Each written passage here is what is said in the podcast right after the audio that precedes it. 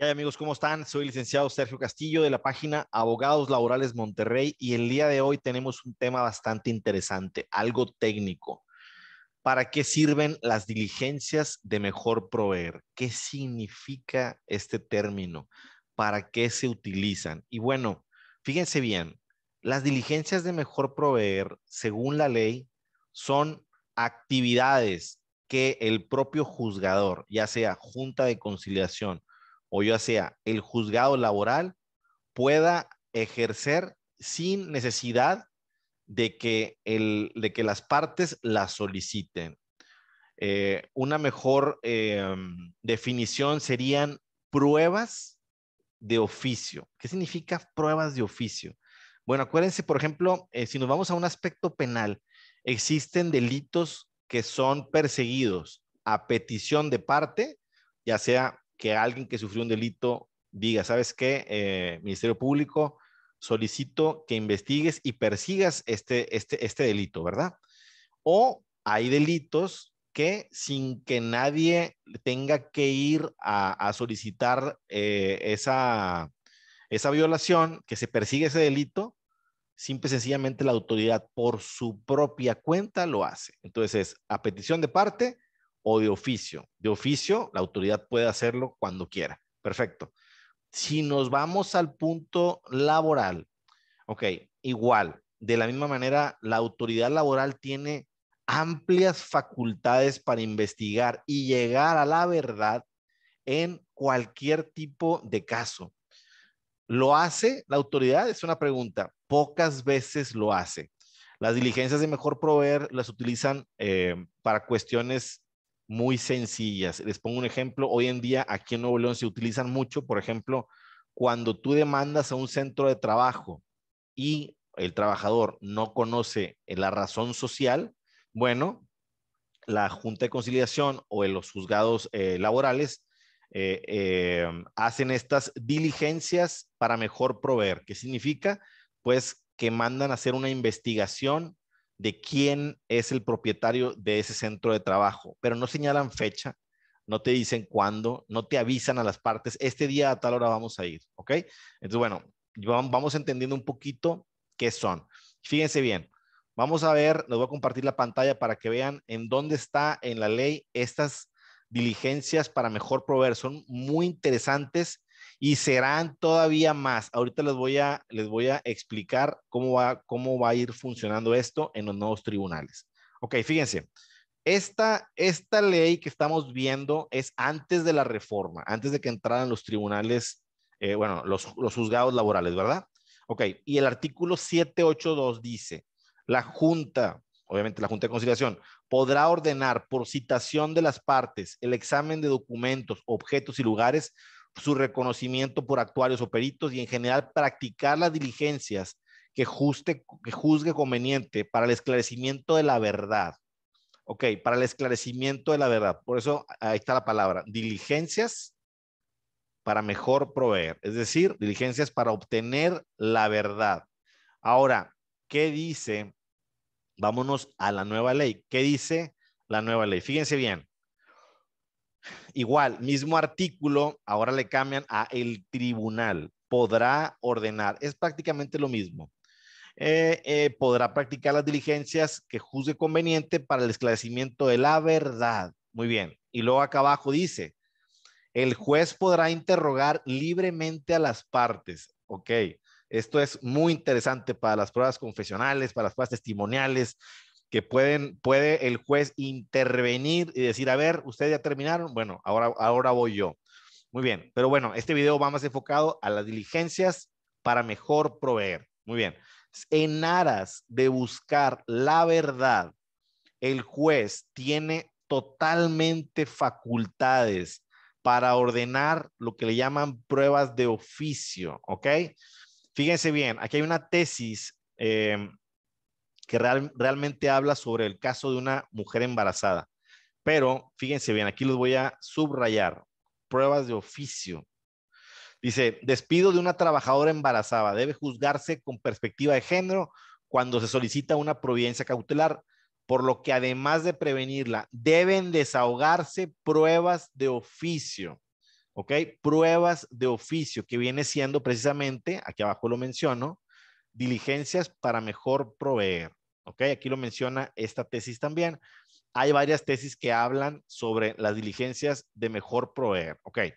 Muy bien, entonces ya, ya entendimos que las diligencias son pruebas que, la, que hace investigaciones o otro tipo de pruebas que la propia autoridad tiene facultades de ejercer, tiene facultades de indagar sin preguntarle a las partes. Creo que sí, si esto hubiera sido llevado a cabo de manera completa, de manera correcta por los presidentes de las juntas de conciliación, pues habría un, un, arreglo mucho más rápido en los juzgados, en, las juntas, perdón.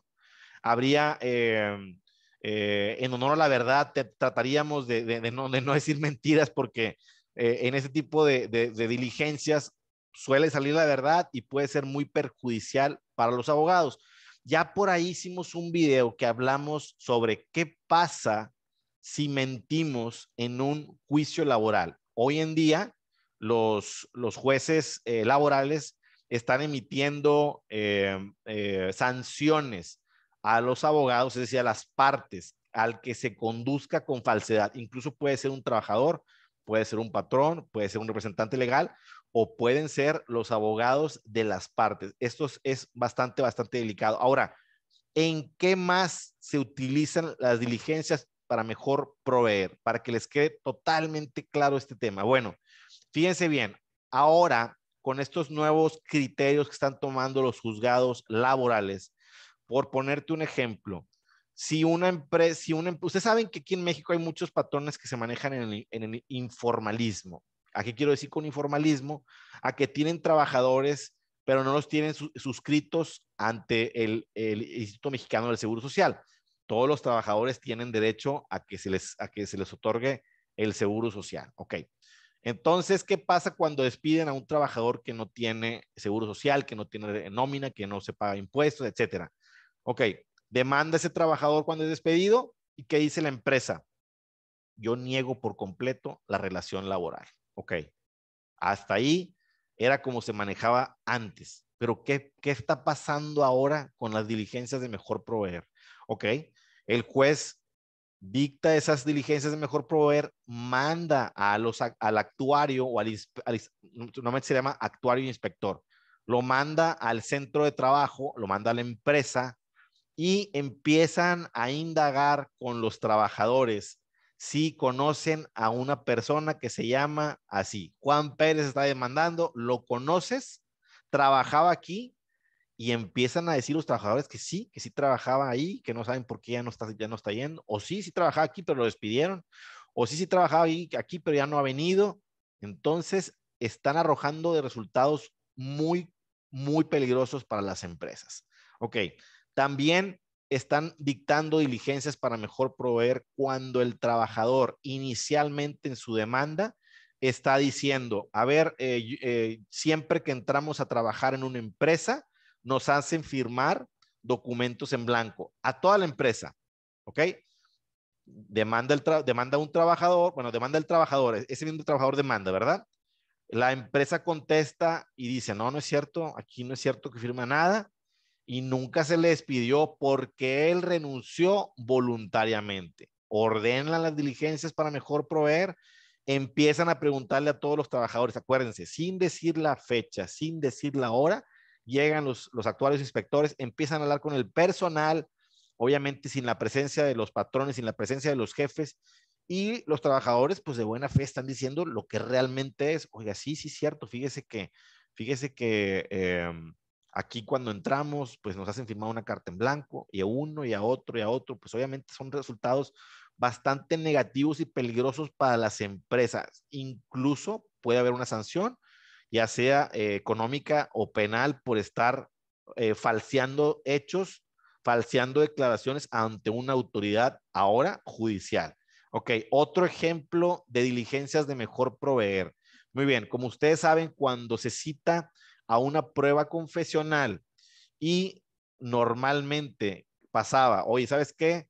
Por ejemplo, imagínense que está citado el representante legal de tal empresa, pero este representante legal en esos días pues el señor andaba en Europa y pues se les hace muy fácil eh, emitir un certificado médico. ¿Sabes que está, está enfermo el paciente? Está el certificado médico, cumple con todos los requisitos que dice la ley, que dice la Suprema Corte, perfecto. Pero los juzgados están dictando diligencias para mejor proveer y mandan investigar al domicilio de la persona a ver si es cierto que ahí está sin poder salir de su domicilio. Mandan también diligencias con el doctor. A ver, a ver, doctor, ¿qué pasó con esto? Entonces, eh, eh, creo, que con esto queda claro qué son las diligencias para mejor proveer. Los jueces tienen todas las facultades para indagar, para investigar la verdad, ¿ok? Para que esto se refleje en una sentencia que realmente refleje la realidad, lo que sucedió en el conflicto laboral. Por eso, cuidado. Vamos a manejarnos hoy por hoy con la verdad. Eso es lo que nos va a llegar a que lo, a lo que lo que lo que vamos a, obtener con esto, vaya, es que no nos vayan a multar, no vayan a sancionar a un cliente, no vayan a sancionarnos a nosotros mismos como abogados. De aquí en adelante, el derecho laboral definitivamente está cambiando. Bueno, y si no te has suscrito a nuestro canal, pues te, invito a que lo hagas. Y si te fue utilidad este video, pues regálanos un like para que le llegue a más personas. Buen día.